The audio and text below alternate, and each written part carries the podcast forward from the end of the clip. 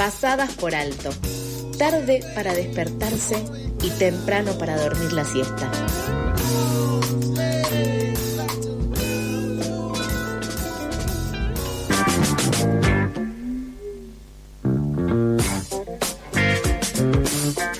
Ocho horas 31 minutos.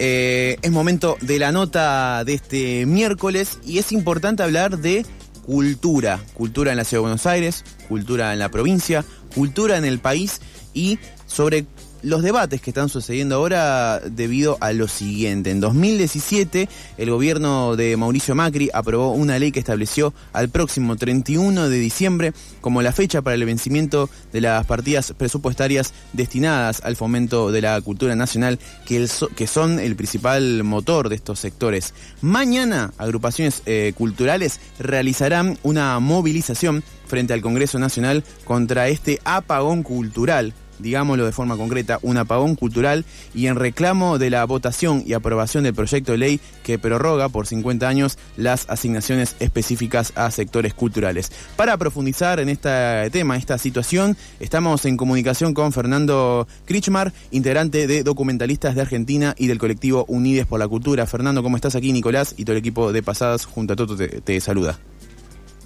¿Qué tal Nicolás? ¿Cómo va? Eh, gracias por interesarse por esto eh, y bueno, estamos convocando eh, a movilizar mañana a las 12 al Congreso junto con el colectivo Unides por la Cultura que bueno, abarca más de 200 organizaciones de todo el país, es un colectivo federal, diverso y realmente abierto a todo el mundo que empezó primero siendo unidos por el, unidos por el cine y bueno, después se fue eh, eh, extendiendo a otras artes que estaban, digamos, eh, incluidas, digamos, en esta reforma impositiva que planteaba que terminaban, digamos, las asignaciones específicas para la cultura en diciembre del 22, ¿no? bueno, hemos logrado hasta ahora ya que lo aprueben los diputados y bueno, queda ahora el tratamiento de, esta ley en el Senado, que prorroga por 50 años la,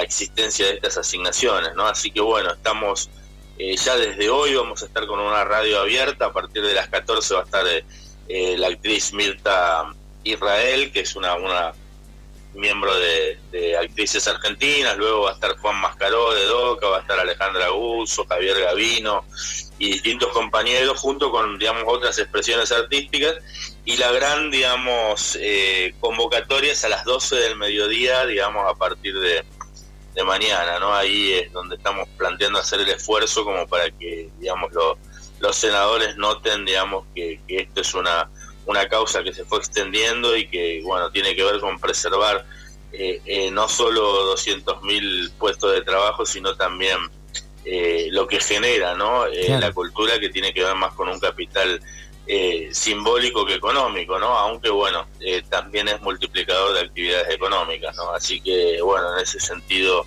estamos convocando a todos eh, los, la población en general, ¿no? Porque bueno, ustedes, por ejemplo, son una radio que participa, digamos, también de, de, las distintas radios comunitarias que también están afectadas, está el Instituto del Cine, el Instituto del Teatro, está la CONAVIP, eh, bueno, los FOMECA que, fomentan las radios comunitarias y, el Instituto Nacional de la Música que, bueno, iban a quedar sin financiamiento si se aplicaba esta reforma de, del 2017, ¿no? Así que bueno, estamos planteando que ir para atrás con esto y bueno, garantizar 50 años de, financiamiento de la cultura.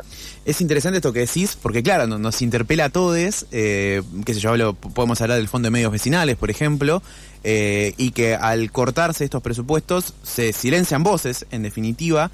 Y, me, gustaría repasar lo siguiente. Bueno, desde junio de este año el proyecto de ley ya cuenta con media sanción de diputados. ¿Qué pasó desde entonces para el tratamiento con el proyecto? ¿Tuvieron algún diálogo con el gobierno al respecto? ¿Hubo algún diálogo en off con diputados, con gente de, distintos ámbitos del sector políticos como para desarrollar esto? ¿En, qué, qué, qué, qué anduvo pasando este último tiempo? Mirá, eh, no solo en off, sino en on, ¿no? Nosotros nos constituimos en, un colectivo muy democrático y abierto, así que la verdad que eh, hemos, digamos, convocado a recorrer uno por uno los despachos primero de los diputados, que aparentemente ahí la cosa era más complicada porque estaba la oposición, digamos, eh, bloqueando bastante la, la idea esta.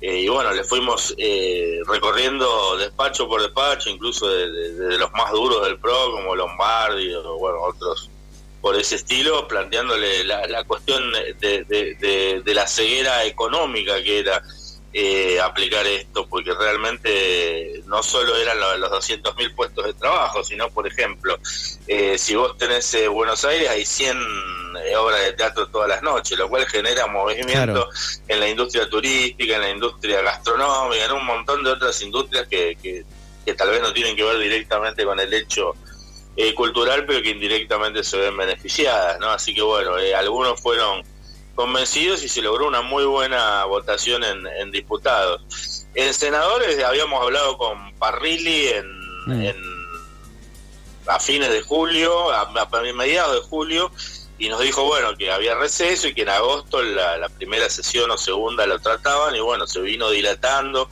Había algunos senadores del oficialismo que, se supone que iban a votar que estaban enfermos eh, y empezó bueno, a haber dilaciones. Luego fue lo del atentado a la, a la presidenta del Senado, que es la vicepresidenta de la Nación, lo cual también dificultó las cosas. Y bueno, se supone que ahora, al mediodía del jueves, eh, eh, lo van a tratar, ¿no? Así que a partir de ahí, eh, por las dudas y ante tantas dudas y dilaciones, estamos convocando a la movilización, porque si bien, digamos, hablamos con los legisladores que, representan a cada provincia, en este caso del Senado, bueno, como dijo alguien, solo el pueblo salvará al pueblo, ¿no? Así que estamos eh, convocando y como vos decís, no solo a los, a los afectados directamente, que somos los que hacemos peli, teatro, radio, sino o música, sino también al, respetable público que muchas veces eh, eh, disfruta con nuestras obras o se informa a través de nuestras voces, ¿no? Así que bueno,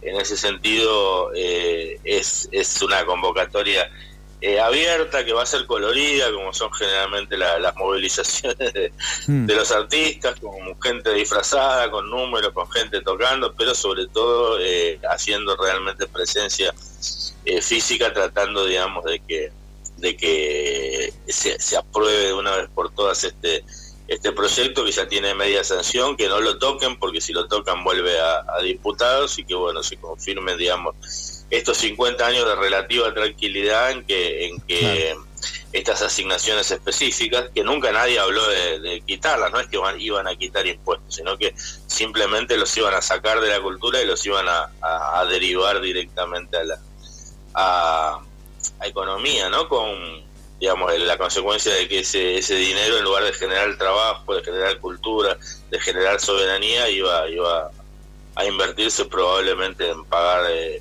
la deuda fraudulenta o vaya a saber uno qué, ¿no? Entonces, bueno, en ese sentido, eh, como son recursos propios, digamos, de la industria eh, audiovisual, de la industria radiofónica, de la industria televisiva, del juego, digamos, estamos planteando eh, que vuelvan, digamos, a, impulsar esas actividades, sino que se vayan por la cañería de, economía que, va a depender de cada gobierno si la resignan o no a cultura y por lo que viene la mano parece ser que va a haber muy serios ajustes en todos los, ámbitos, ¿no? Así que esto nos quitaría toda, toda posibilidad de, una producción por fuera, digamos, de lo comercial, que son cinco o seis teatros, eh, cuatro o cinco plataformas y muy pocos más eh, eh, los que producen y bueno, ni hablar en, en lo radial y en lo televisivo, ¿no?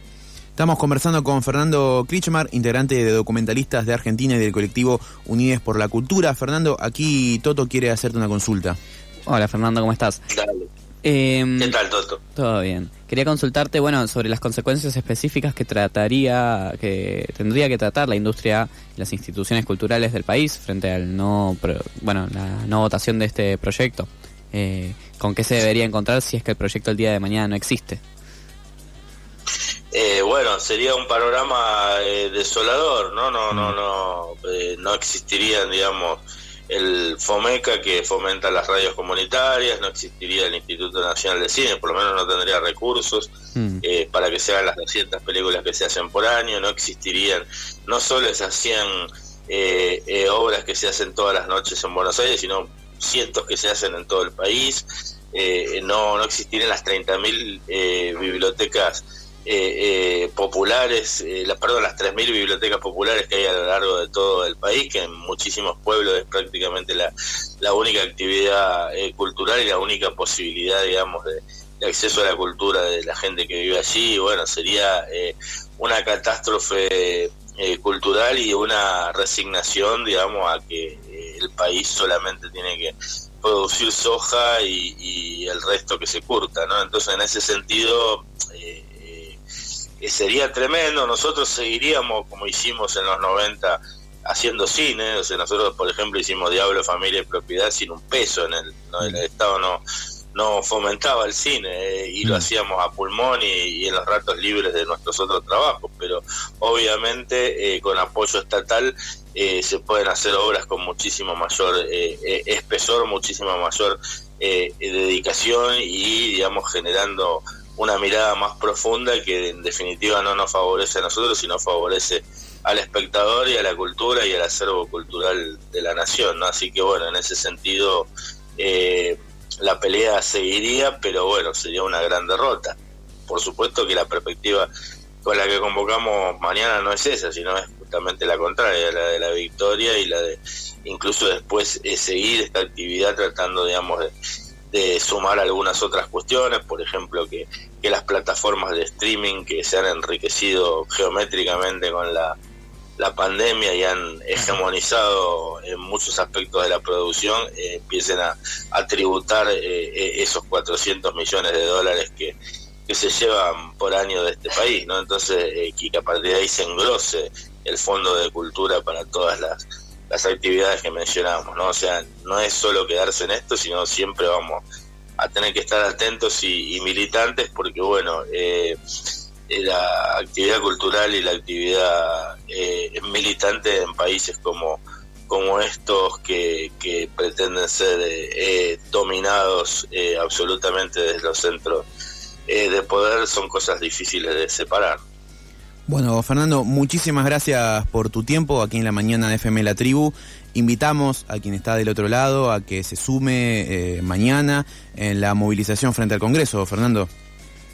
Exactamente, a las 12 del mediodía van a ver ahí un escenario, eh, va a haber seguramente mucha gente y bueno, esperemos que se sumen a, a esto, ¿no? Y los invitamos y bueno, por supuesto también a a ustedes cuando terminen su programa. Se sumen también. Ni más ni menos, bueno, de hecho ya hay una vigilia ahí en, en, curso y vamos a estar acercándonos seguramente para, para colaborar y para hacer presencia porque nos interpela a todos, en definitiva. Así que, perfecto, Fernando, muchas gracias. Pasaba Fernando... Lo, último, eh, a las 12 empieza, ¿no? O sea, la idea es acompañar la sesión, así que si alguno trabaja Ay, se cortó. nos cortó. Bueno, pero había aclarado que a las 12 arranca la sesión. Se cortó, no hay problema, pero claro, arranca justo la sesión, la vigilia y toda la actividad en el marco de la lucha contra... Y calculo que le estaba comentando que después, si continúa la sesión y vos trabajás a las 12, podés acercarte después de trabajar. Total, las sesiones de Senado ya sabemos cómo son. Sigue de largo, ni más ni menos. Pasaba Fernando Krishman, integrante de Documentalistas de Argentina y del colectivo Unides por la Cultura, en contra del apagón cultural.